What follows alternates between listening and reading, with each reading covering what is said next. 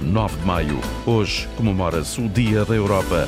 A Europa, construída a partir de um pacto de paz, celebra então o seu dia pelo segundo ano consecutivo também, com a guerra como pano de fundo. Vai começar a Antena Aberta. Antena 1. Liga Portugal. E onde perguntamos, por exemplo, que futuro para a União Europeia. Antena Aberta tem edição da jornalista Isabel Cunha. Bom dia. Bom dia. É preciso reafirmar os ideais de paz, justiça e respeito. O apelo do secretário-geral das Nações Unidas no discurso de António Guterres, que terminou há poucos minutos em Espanha, onde recebe esta manhã o prémio Carlos V. António Guterres a afirmar que a Europa é uma fronteira e não uma ilha e que o mundo precisa de uma Europa forte, pois o eh, multilateralismo não funciona eh, sem uma Europa unida. Nesta altura, em Espanha, eh, o discurso do Presidente da República, Marcelo Rebelo de Sousa, na entrega deste prémio Carlos V a António Guterres, acompanhamos por momentos através da RTP3. Extensão do conhecimento, no cuidado com o pormenor, na percepção dos factos, das situações, das pessoas. Ele era o melhor na humanidade. No saber falar à cabeça, mas sobretudo ao coração. Na empatia, na cumplicidade afetiva com os outros. Todos os outros. E em especial os mais pobres, os mais dependentes, os mais explorados, os mais excluídos. Os elogios de Marcelo Rebelo de Sousa ao secretário-geral das Nações Unidas, António Guterres, que recebe eh, por esta hora o prémio Carlos V em Espanha. Isto no dia em que a Europa eh, celebra mais uma vez o Dia da Europa eh, num pano de fundo que tem como pano de fundo a guerra. A presidente da Comissão Europeia está em Kiev. Ursula von der Leyen diz que é bom estar de volta aos valores que a Europa preza e defende todos os dias apoio incondicional à Ucrânia, que coincide com o sentimento dos europeus. De acordo com o relatório divulgado hoje por duas instituições europeias, mas o estudo mostra também que os europeus consideram que há riscos de censura e de boicote à cultura e à sociedade da Federação Russa, o que colide com os valores europeus. O chanceler alemão Olaf Scholz debate esta manhã o futuro da União, a Europa a 27 com os eurodeputados em Estrasburgo, no Parlamento Europeu, onde vai estar amanhã eh, Marcelo Rebelo de Sousa, o Presidente da República, eh, que numa nota eh, publicada na página da Presidência apelou a uma União Europeia atuante, mais determinada do que nunca, que saiba ser solidária e unir-se pela paz, sem nacionalismos ou liberalismos exacerbados. Para António Costa, é preciso, neste Dia da Europa, ter presentes as lições da história europeia do século passado perante as ameaças do eh, populismo. Palavras do Primeiro-Ministro no Twitter, na mesma rede social onde o Presidente da Assembleia da República, Augusto Santos Silva, destaca a guerra na Ucrânia como um exemplo de que a Europa deve fazer todos os possíveis eh, para evitar eh, novos conflitos no seu território no futuro. Na antena aberta, queremos saber o que pensam os ouvintes sobre o presente e o futuro da União Europeia. Quais são, na sua opinião, os principais desafios que a Europa tem que vencer? E o que é que as instituições europeias podem fazer para melhorar o dia a dia dos cidadãos? Temos para isso duas linhas de telefone, ainda se podem escrever: o 822 0101, linha de telefone gratuita, 822 0101. Se nos ouve fora de Portugal, eh, tem o custo de uma chamada internacional, o 22 33 99956. A esta hora, os eurodeputados estão numa sessão no Parlamento Europeu. Foi por isso necessário gravar previamente com quem nos representa na União Europeia. José Manuel Fernandes, eh, eurodeputado eh, do PSD, considera eh, que é necessária mais solidariedade entre os 27. A União Europeia, que precisava de líderes e que infelizmente tem é governantes Porque se olhar para os Estados-membros, eles têm como nunca tiveram.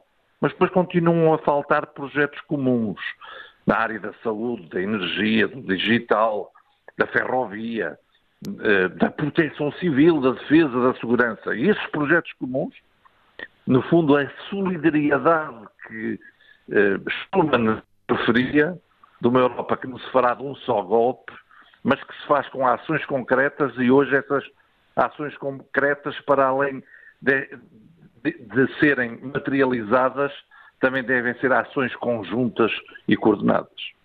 Em que é que a Europa mais está a falhar para com os cidadãos, na sua opinião? A União Europeia tem sempre as costas largas. A educação, a saúde, a proteção civil, eh, a juventude, o social, a fiscalidade, o emprego, são competências nacionais. Mas depois procura-se passar o que é menos positivo para as mãos da União Europeia em termos de responsabilidade. O que é bom é nacional. O que é mau é europeu e é uma atitude que os governantes fazem constantemente. A União Europeia é solução e tem sido solução. Nós só venceremos os desafios das alterações climáticas do digital se atuarmos em conjunto.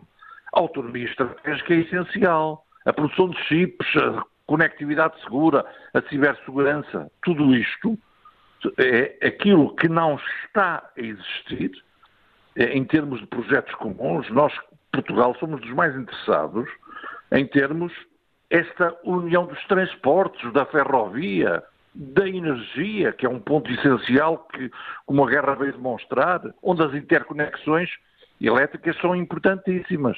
Mas depois temos um senhor como o Sr. Macron, que vem dizer que defende a autonomia estratégica da União Europeia, mas ao mesmo tempo impede a passagem e as interconexões da eletricidade nos Pirineus. Portanto, o que falta na União Europeia é mais união, projetos comuns e solidariedade menos... política entre os líderes? Solidariedade que significa que com menos se pode fazer mais. É possível fazer mais na Europa, afirma o eurodeputado eleito pelo PSD, José Manuel Fernandes. Maria Manuel Leitão Marques, eurodeputada do Partido Socialista, destaca os desafios das alterações climáticas e a mudança de paradigma para o digital como uh, gerir a transição digital e a transição climática sem deixar muitos para trás. Ou seja, como uh, combinar os objetivos ambientais e digitais com uh, objetivos sociais justos, ou seja, associar às duas transições também a questão social. Essa é, um, é muitas vezes um dilema complicado. Um, ehm, há empregos que desaparecem, como vamos reocupar essas pessoas pessoas e treiná-las para novos empregos e, e, as duas transições eliminam alguns empregos um, e foi um, um, é um momento que, que temos discutido muito uh, a par de outras questões relacionadas com a transição digital, por exemplo, as questões da inteligência artificial, um, que o ChatGPT agora tornou uh, numa discussão pública, mas que já estávamos a discutir aqui no Parlamento. Depois há dilemas de curto prazo que têm a ver com o alargamento e, naturalmente, com a guerra uh, que se trava uh, a leste depois da invasão da Ucrânia. O que, é que significa, na sua opinião, Ursula von der Leyen estar no dia de hoje em Kiev? Eh, significa exatamente dar valor uh, a, a, essa, a, essa, a essa, ao processo de paz que temos que encontrar, mas também à defesa dos valores europeus que estamos a travar com essa guerra. Não é apenas a invasão de um território, mas também é a defesa de valores, de respeito uh, pela, pela soberania do Estado ucraniano e, e por valores europeus que, que, que, pelos quais temos lutado nomeadamente o Estado de Direito. Acho que é esse o símbolo uh, dessa solidariedade europeia que hoje se quis afirmar uh, com a presença da Presidente da Comissão Euro, uh, Europeia na Ucrânia. Maria Manuel Leitão Marques, eurodeputada eleita pelo Partido Socialista. Já Marisa Matias, deputada do Bloco de Esquerda, uh, olha mais para os problemas económicos que os europeus estão a viver com o aumento das taxas de juro e critica o regresso das regras de controle do déficit. Estamos a viver mais uma crise, uma crise deste, né, atualmente uma crise eh, de inflação, mas também a eh, crise que se vem reforçada, vê reforçada e associada ao que tem sido as políticas do Banco Central Europeu, do aumento das taxas de juros, vamos já no sétimo aumento das taxas de juros num curto espaço de tempo, e do ponto de vista da vida das pessoas na União Europeia, em particular dos países com uma economia mais fragilizada como é o nosso, isto tem impactos muito significativos. E essa é, é muito curto prazo, é uma realidade muito, muito uh, uh, dura que estamos a lidar já agora e sem grandes soluções. Ao mesmo tempo que a União Europeia se prepara para rever mais uma vez as decisões relativas ao Pacto de Estabilidade e Crescimento e às regras da governação económica e muito provavelmente voltar às regras orçamentais do, do controle do déficit da dívida eh, que nós tivemos antes da crise da pandemia. Por alguma razão elas foram suspensas durante a pandemia, precisamente Na sua porque opinião, não servem. e perante o atual cenário de subida das taxas de juro, deveriam continuar uh, congeladas uh, esse, essa, essas metas? Eu creio que nós temos que fazer uma avaliação de qual foi o fim que serviu o aumento das taxas de juros e, na realidade, sem nenhuma política de apoio, eh, elas estão eh, neste momento a contribuir para uma degradação da qualidade de vida das pessoas, em particular, volto a ter em países como o nosso cuja estrutura está muito assente e muito dependente para as, para as economias familiares uh, destas, uh, do aumento destas taxas de juros. E, portanto, obviamente, ou se criam mecanismos e políticas claras e reais de compensação e de investimento direto, ou não sendo um caso, uh, não podemos continuar indefinidamente com estes aumentos sucessivos que estão a estrangular as economias e, e, e, e aquele que é o poder de compra das próprias famílias. Críticas à política económica. A estas críticas eh, somam-se as críticas à política agrícola comum por parte de Francisco Guerreiro, deputado independente que faz parte do grupo parlamentar dos Verdes em Estrasburgo continua a ser a superintensividade da produção e, portanto, a produção é incentivada através de dinheiro público e é importante que isto se esclareça, porque dinheiro é o maior pacote de investimento do orçamento da União Europeia, são cerca de 28% do orçamento da União Europeia para este pacote, portanto, a política agrícola comum, e, portanto, é o dinheiro público que financia o mesmo modo Uh, substancial de uh, fazer, produzir alimentos uh, na União Europeia. E, portanto, a, a produção quer-se incentivada com dinheiro público uh, para produzir de modo intensivo e de modo em que não internaliza todos os custos, sejam custos sociais, custos da degradação do ambiente, ah, da própria uh, divisão destes fundos por maior parte dos locatários. Portanto, o que se verifica é que grande parte destes fundos continuam a ir para as grandes indústrias agrícolas e, portanto, não para os pequenos e médios uh, produtores e, portanto, a gênese da produção por hectare e super intensiva continua. E, portanto, nós votámos contra este, este, processo final, portanto, este, este pacote final, uh, perdendo a oportunidade, achámos nós, de realmente transitar para um modelo uh, mais independente, mais uh, sustentável, que mais beneficia uh, agricultores e, portanto, que não pensa a curto prazo em superproduzir alimentos e depois desperdiçá-los. Porque se nós olharmos também para algumas dos chavões que são utilizados pelos partidos tradicionais e que acabaram por aprovar este pacote, é que vem sempre com o papão, e agora sobretudo com a guerra na Ucrânia, em que vai faltar comida, em que estamos muito dependentes da soberania alimentar e, portanto, não podemos eh, internalizar todos os custos sociais, todos os custos ambientais com o perigo de escassear a comida nos nossos supermercados. E o que se verifica é que cerca de um terço da nossa comida continua a ser desperdiçada, portanto, nós produzimos e depois desperdiçamos, portanto, existe um grande desperdício alimentar uh, em todo este processo uh, e dentro da União Europeia, portanto, um terço da comida que nós produzimos ou importamos é desperdiçada e, portanto, isto é, é substancial e aí está grande um dos grandes problemas do nosso sistema alimentar, e depois a externalização dos impactos que põem em risco a própria sustentabilidade do modelo um, agroalimentar. Francisco Guerreiro, deputado eleito pelo PAN, mas que atualmente é independente, defende uma mudança de paradigma da política agrícola comum. Eh, Francisco eh, Guerreiro eh, integra o grupo parlamentar europeu dos Verdes. Estamos eh, no Dia da Europa a falar sobre a Europa, a ouvir eurodeputados. Queremos ouvir a opinião dos ouvintes. Quais, na sua opinião, devem ser os principais desafios que a Europa tem que vencer e o que é que as instituições europeias podem fazer para melhorar o dia a dia dos cidadãos? Temos à disposição o número de telefone gratuito 822 0101. Foi através deste número de telefone que se inscreveu o ouvinte Mário Carvalho, que nos escuta em Braga. Muito bom dia, Mário. Bom dia, Isabel Linha e todos os ouvintes da Antena 1. Na realidade, a, a Europa tem feito aquilo que lhe compete, que é governar em comunidade todos os países, mas também tem tido contrapartidas que, por sua vez, são um tanto ou quanto difíceis de suportar. Eu refiro-me, por exemplo, ao custo de vida. Nós sabemos que o custo de vida nos países periféricos é maior. Ou seja, ganha-se menos e paga-se mais. É um contrassenso. E a Europa tem que pegar nestes pontos e nivelá-los. Porque é muito bonito acabar com a cintura industrial de Lisboa, com as pescas, limitar as cotas leiteiras e tudo mais, para depois receber uns tostões da PAC e outros subsídios. Mas isso não compensa. Eu lembro-me que, por exemplo, os meus avós tiveram de arrancar a vinha porque o produtor direto tinha de ser eliminado, porque a Europa exigia isso.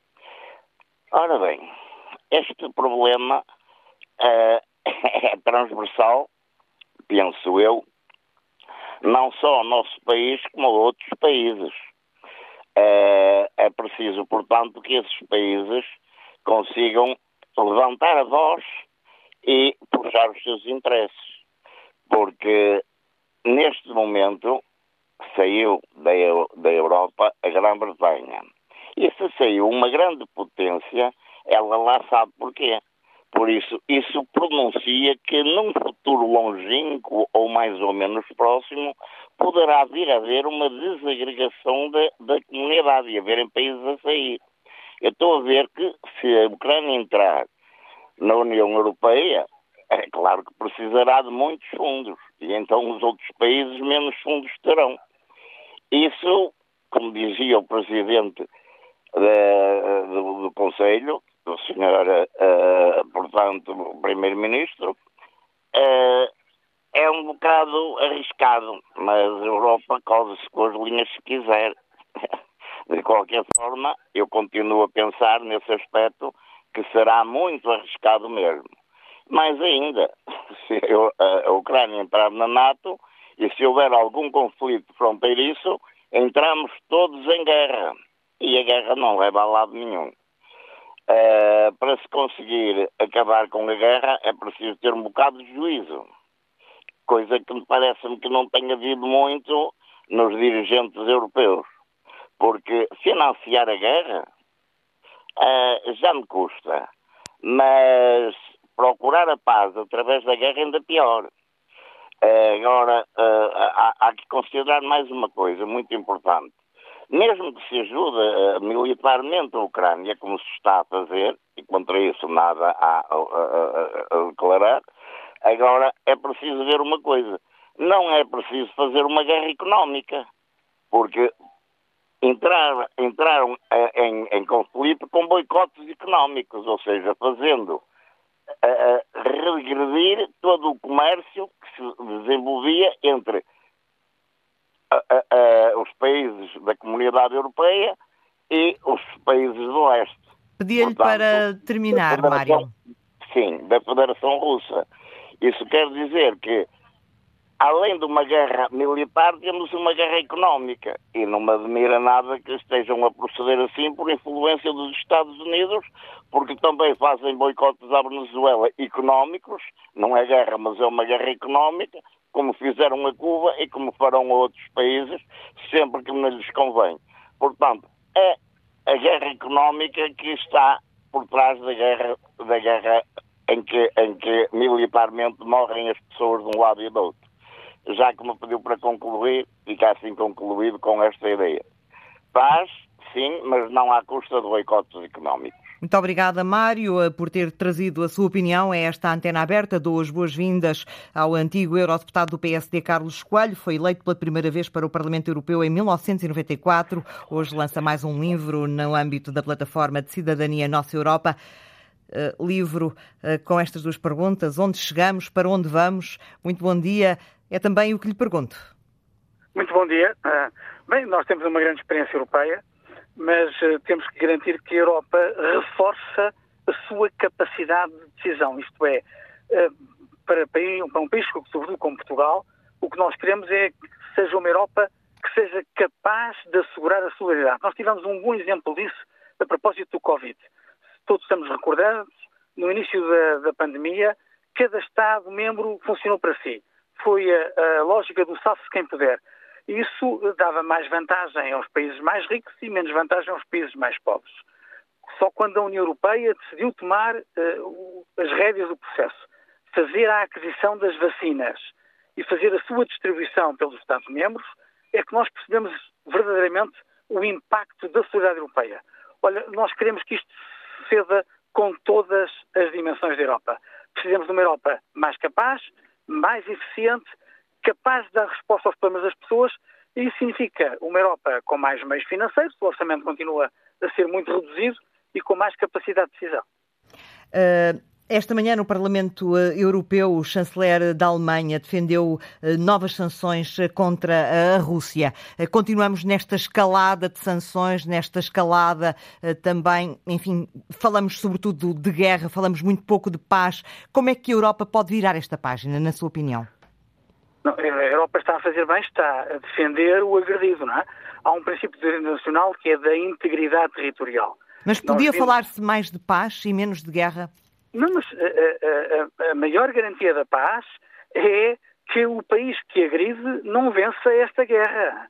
O, nós tivemos um exemplo grande, que é a fundação da Europa é, de certa forma, a, a herança, que foi a Segunda Guerra Mundial. Na Segunda Guerra Mundial, Hitler também começou a sua invasão da Europa passo a passo. Invadia um país e tentava sossegar os outros, dizer uh, eu não vou, não tenho mais ambições territoriais. E o que é verdade é que foi a lógica do salame. Uh, uh, passo a passo, país a país, território a território, acabou por invadir a Europa toda. Olha, nós não podemos permitir que a Rússia faça isso hoje. Portanto, neste momento o lugar da Europa é ao lado da, da Ucrânia, é garantir que o país agredido se pode defender e esperamos que, que a guerra termine e, portanto, todas as medidas que estão a ser tomadas, designadamente este 11 pacote de medidas punitivas contra a Rússia, vão nesse sentido. Garantir que a Rússia não tem uh, rédea livre para continuar a ameaçar os seus vizinhos.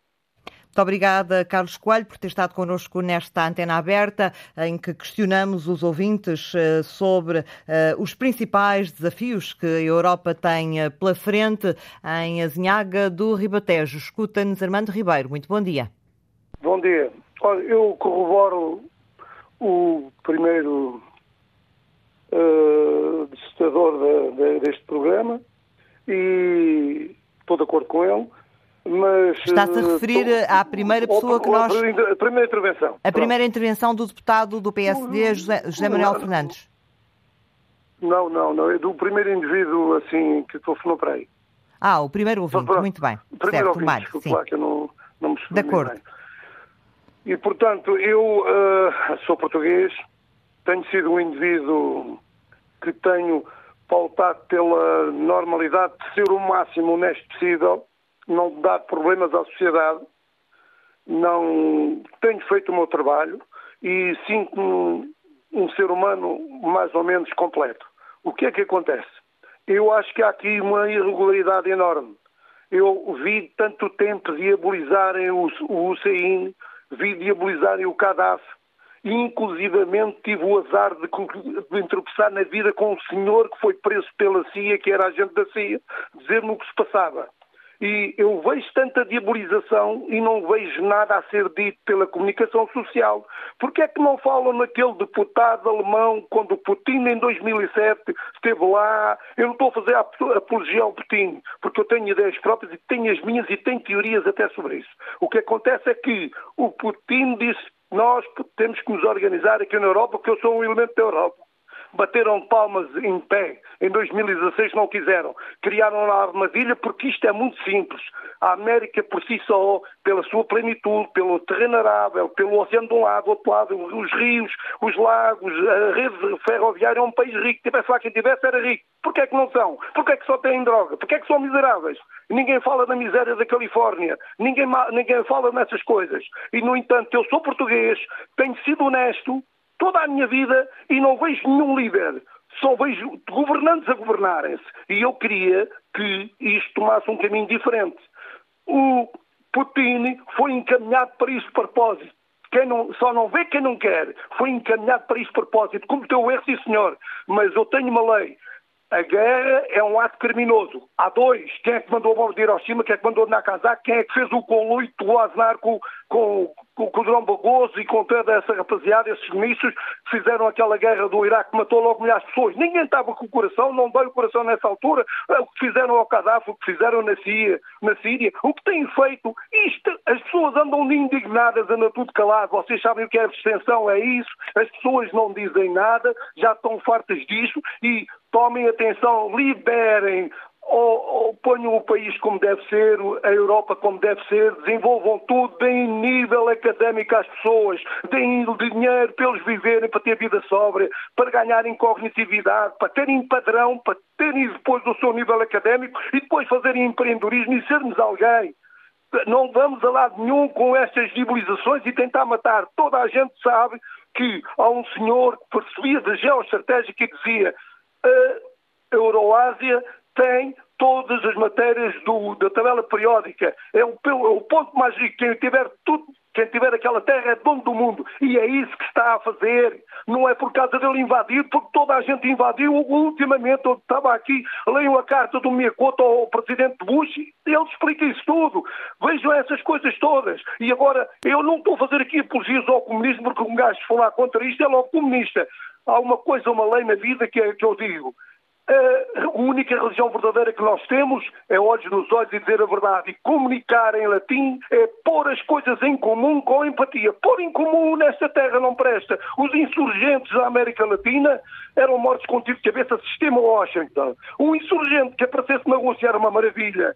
Andamos aqui com dualidades de princípios e não somos humanos uns para os outros. Porquê? Eu quero humanismo, eu tenho 71 anos, fui sempre humano para toda a gente. Nunca explorei ninguém. Tenho trabalhado para concluir, Manuel, para concluir empresa. Para concluir. Para, para concluir, quero humanismo, porque uh, civilizar é dar conteúdo humano aos nossos instintos animais. E eu estou a ver cada vez somos todos hipócritas e andamos aqui todos enganados e a meter os pés pelas mãos. Quando foi do Iraque, fez uma grande cobertura da guerra e agora não se faz porquê? Convém enganar convém enganar, convém estar aqui a destrupar.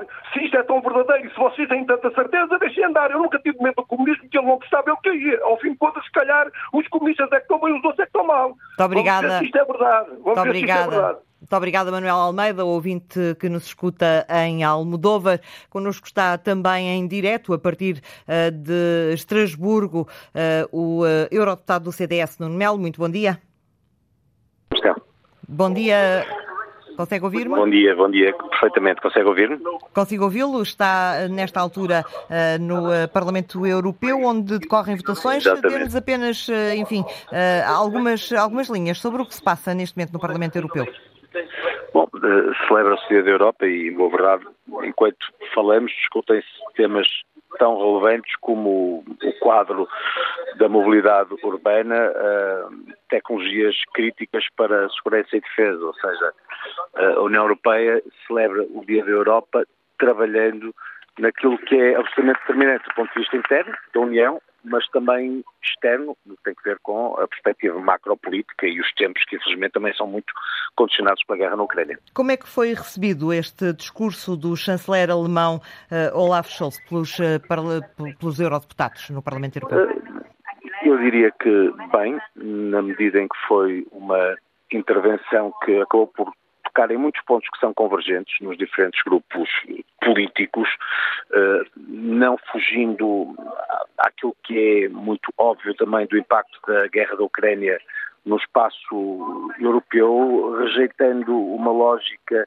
de alteração de fronteiras pela, pela força, explicando como basicamente hoje em dia o mundo é, não é bipolar, é multipolar e a União Europeia não pode ter uma perspectiva saudosista de tempos que nunca mais voltarão.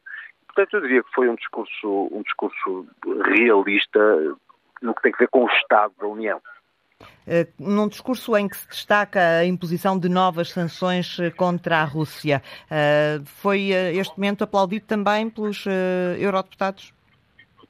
Sim, quer dizer, vamos cá ver, quando se celebra o Dia da Europa, celebra-se a liberdade nessa medida o que se discute na Ucrânia é também o nosso futuro. A Ucrânia está mais ou menos aqui ao lado. E se a União Europeia é um projeto de paz, não pode contemporizar com o que está em jogo numa guerra que é realmente conquista, porque não percebe que o mundo mudou. Ou seja, a União Europeia olha para a frente e a Rússia olha pelo retrovisor, a pensar com saudosismo num passado imperial que já não volta porque as pessoas já não o toleram. E é até curioso perceber como hoje é a Rússia que encarna muito desse eh, impulso eh, que é restritivo dos direitos, liberdades, garantias do direito internacional eh, dos povos, começando na Ucrânia e a Alemanha, que em 39-45 estava do lado das ditaduras, hoje, através de Olaf Scholz também, a discursar pela defesa das liberdades. Eu diria que também desse ponto de vista o mundo mudou, avançou para melhor no que tem a ver com o nosso espaço ocidental, mas aqui ali ainda persistem bolsas de insanidade e totalitarismo eh, que já não fazem sentido, porque o mundo é outro, felizmente. Muito obrigada, Nuno Melo, eurodeputado eh, do CDS, por ter estado em direto connosco nesta antena aberta e nos ter trazido também um pouco uh, do, do que se está a passar uh, nesta altura aí no uh, Parlamento, Parlamento Europeu. regresso ao contacto com os ouvintes. Manuel Almeida é o ouvinte que nos escuta em Almodóvar. O ouvinte anterior era um ouvinte que nos escutava em Azinha Azinhaga uh, do uh, Ribatejo. Uh, agora sim, vamos até Almodóvar. Manuel Almeida, bom dia. Muito bom dia, muito obrigado por ter reposto pelo menos a verdade do meu nome, mas pronto, tudo bem. Europa, que futuro? Mas que Europa? Que valores é que a Europa representa? Que valores é que a Europa representa? Algumas das pessoas que falaram antes, especialmente os, os eurodeputados, estão bem estão bem enquadrados no, no, Parlamento Europeu, dizem coisas muito bonitas, as pessoas gostam muito de os ouvir, porque eles falam muito bem, mas não dizem outras coisas. A Europa está a fechar os olhos a invasões que duram há dezenas de anos, a, a, ao aumento de território que dura há dezenas de anos na Palestina. Ninguém fala na Palestina. Esta noite, bombardeamentos do governo israelita mataram 14 palestinianos. A Europa hum, não fala nisso. Porque não pode falar nisso. Porque quem manda na Europa são os Estados Unidos. E os Estados Unidos não querem que isso se fale. Porque quem manda nos Estados Unidos é o dinheiro dos bancos que pertencem a, aos sionistas. Em relação a, a, aos direitos e, e, à Europa em si, Europa, porreiro, livre circulação de dinheiros, pá, livre circulação de pessoas, igualdade de direitos. Será que eu, como português, tenho o mesmo direito que um alemão? Será que eu, como português, tenho o mesmo direito que um francês? Isso não se fala. Não se fala, na, pelo menos, no chegar aos mesmos valores em termos salariais. Não. A questão é manter sempre algumas regiões pobres para ter sempre mão de obra barata. Isto é, isto é a Europa. Estes são os valores da Europa. E os senhores que hoje em dia estão à frente da Europa andam a saltar de poleiro em poleiro, de lugar em lugar, a enxamear a Europa de vergonha e de corrupção. E nós, nós europeus, vamos ficando para trás. Vamos ficando à espera que alguém decida o que é que se há de fazer connosco. Em relação à guerra da Ucrânia, acho que é fantástico, porque uh, nós agora até parece que vamos querer introduzir na Europa um país que proibiu 17 partidos, 17 partidos de sociais-democratas a comunistas. Desde os sociais-democratas aos comunistas, foram proibidos pelo presidente Zelensky. Ninguém fala nisso. Ninguém fala no Parlamento ucraniano que neste momento proíbe a, a, a, a liberdade e a opinião a outras pessoas. Ninguém fala nisso. Parece que o Zelensky hoje em dia é um, um, um farol da liberdade. Mas que liberdade é que existe na Ucrânia? Qual é a liberdade que existe na Ucrânia ou que existia na Ucrânia antes? Mas já se esqueceram do que aconteceu em 2014? A Rússia de Putin, que todos na Europa estendiam passadeiras vermelhas, é a mesma Rússia. Quando lhe estendiam passadeiras vermelhas, ou agora que está em guerra. Mas agora, os Estados Unidos, nomeadamente o Sr. Joe Biden, mandou a Europa ir para a guerra, para fazer a guerra, gastar bilhões de euros que fazem falta para o desenvolvimento da Europa. Já percebemos o seu ponto de vista, Manuel. Já perceber. O meu ponto de vista para terminar, é que nós estamos, nós estamos reféns de eh, agentes dos Estados Unidos que estão à frente da União Europeia. Esse é o meu ponto de vista. Muito obrigado. Muito bom dia. Muito obrigada pelo contributo que trouxe a esta antena aberta. Fernando Pereira, escuta-nos em Tábua. Muito bom dia. Sua opinião. Ora, muito bom dia, antena aberta. E muito bom dia a todos os ouvintes. Pois a minha opinião é uma opinião tanto ou quanto hum, simples, porque nós na Europa temos dois problemas. Temos um problema uh, dos países periféricos, que é caso de Portugal, e temos um problema grave que é o problema do facilitismo. Ora, acontece que o facilitismo, e em minha opinião, eh, é difícil para um futuro próspero para os portugueses e para a Europa. Porque a democracia, quando se ganhou, veio para que houvesse responsabilidades e também eh, as situações em que em qualquer momento se pudesse agir de uma forma correta e concreta para todos. Nós não.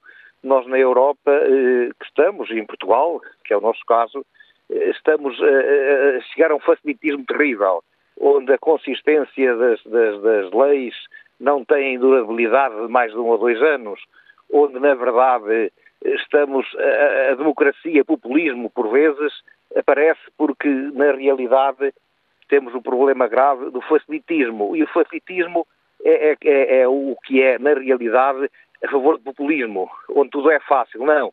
Nós, para que tenhamos democracia em Portugal e na Europa, temos que ter responsabilidades e essas responsabilidades deem de tudo aquilo que se possa para um bem futuro, não era para um bem próximo. E então nós estamos a chegar a um ponto onde, em minha opinião, estamos a correr a passos largos para tipo América Latina onde a democracia por vezes existe, outras vezes não existe, outras vezes é o problema do crime e nós, infelizmente, em Portugal também estamos e na Europa a, a colocar todas as pessoas com teor igual a nível da segurança e isso não, não corresponde à verdade. Portanto, eu custa-me dizer isto, mas isto já pouco falei, mas isto é, é uma opinião que eu tenho em que pode-se facilitar não se pode facilitar. Pode-se dar, não se pode dar. Temos que dar aquilo que pretendemos, aquilo que temos dentro de uma orgânica que seja eh, eh, eh, um futuro para os nossos filhos, para os netos e para a própria Europa, porque com tanto facilitismo que existe a todos os níveis, infelizmente não se auguram dias bons para nós. Auguram, Muito obrigada. Sim, Muito obrigada. Eu peço desculpa, só, só para terminar. Sim. Eu peço desculpa, mas a nossa Europa é como os fundos europeus.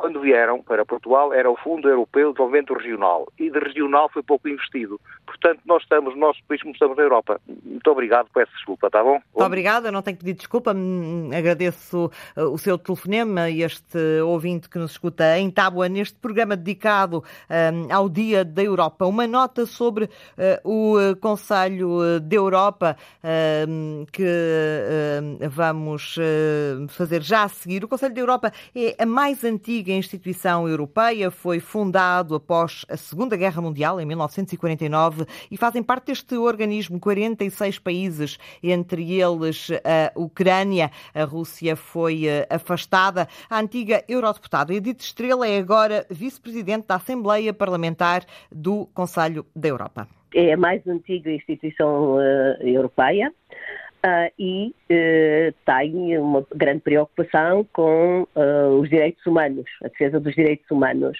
Eh, tanto assim que também eh, tem associado o Tribunal Europeu dos Direitos Humanos.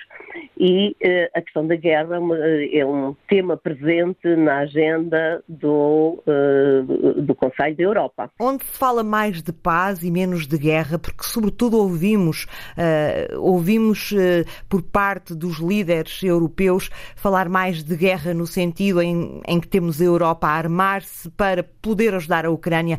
Pergunto-lhe se no Conselho da Europa Europa se fala mais em paz e num vislumbre de paz para esta, esta guerra? Eh, claro que sim, claro que sim, porque é essa a grande preocupação. Uh, mas, uh, e também, mas também se fala, por exemplo, num outro aspecto que tem a ver com as questões ambientais e com as questões energéticas. Eh, por exemplo, eh, que também estão intimamente ligadas com a, com a guerra na, na Ucrânia e que é um problema geral, não apenas para a Europa, mas a nível mundial.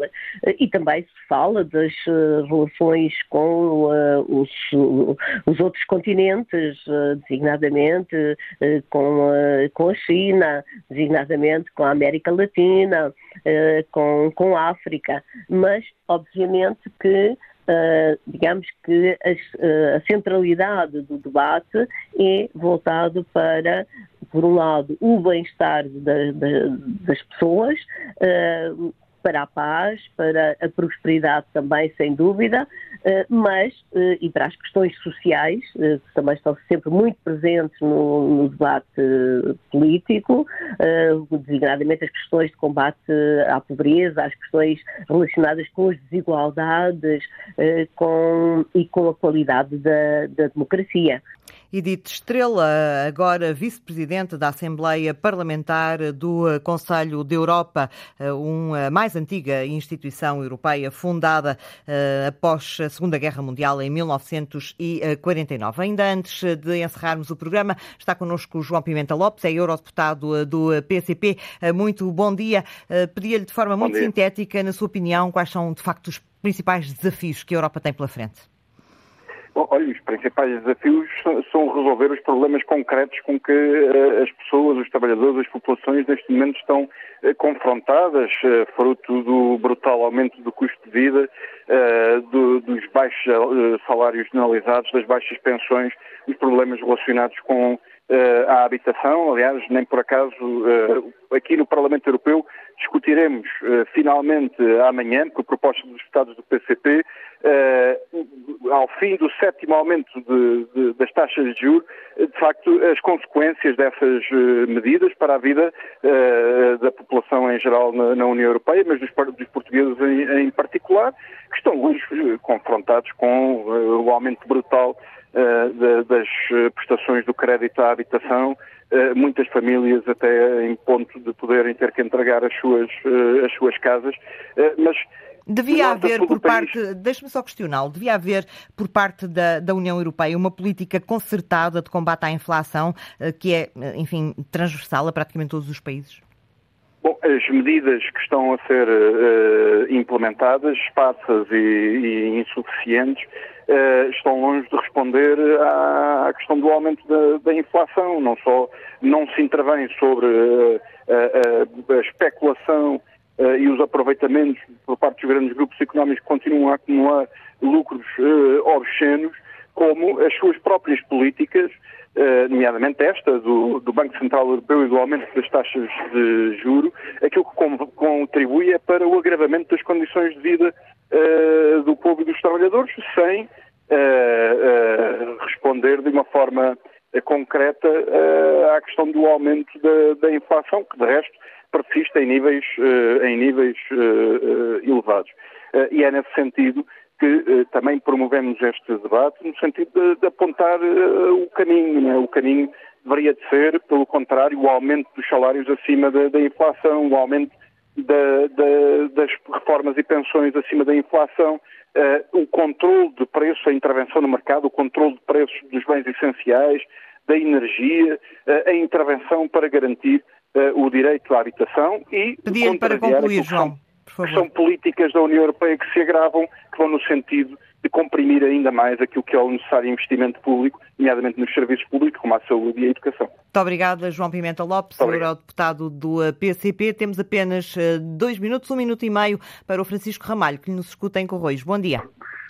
Bom dia, Isabel. Então eu digo assim, uh, houve aí um ouvinte que disse que falava-se tanta coisa, não se falava noutra. E o seu, Carlos, o seu deputado Carlos, Carlos Coelho também falou. Então eu vou falar numa coisa, que é o seguinte. Antes da invasão já havia 15 mil mortes no Donbass.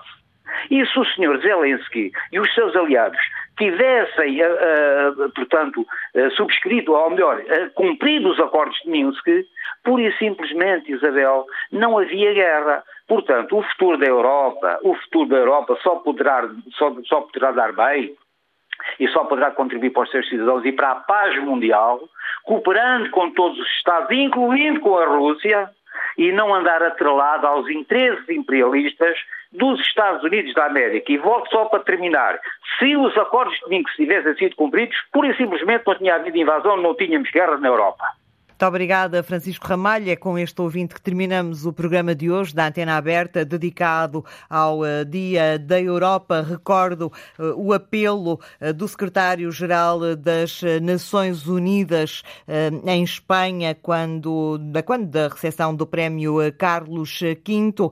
António Guterres fez um apelo para que a Europa reafirme os ideais de paz, de justiça e de respeito. O programa regressa amanhã, depois das notícias das 11 com outro tema para escutar quem está desse lado. Muito obrigada e até amanhã. Antena aberta, edição da jornalista Isabel Cunha.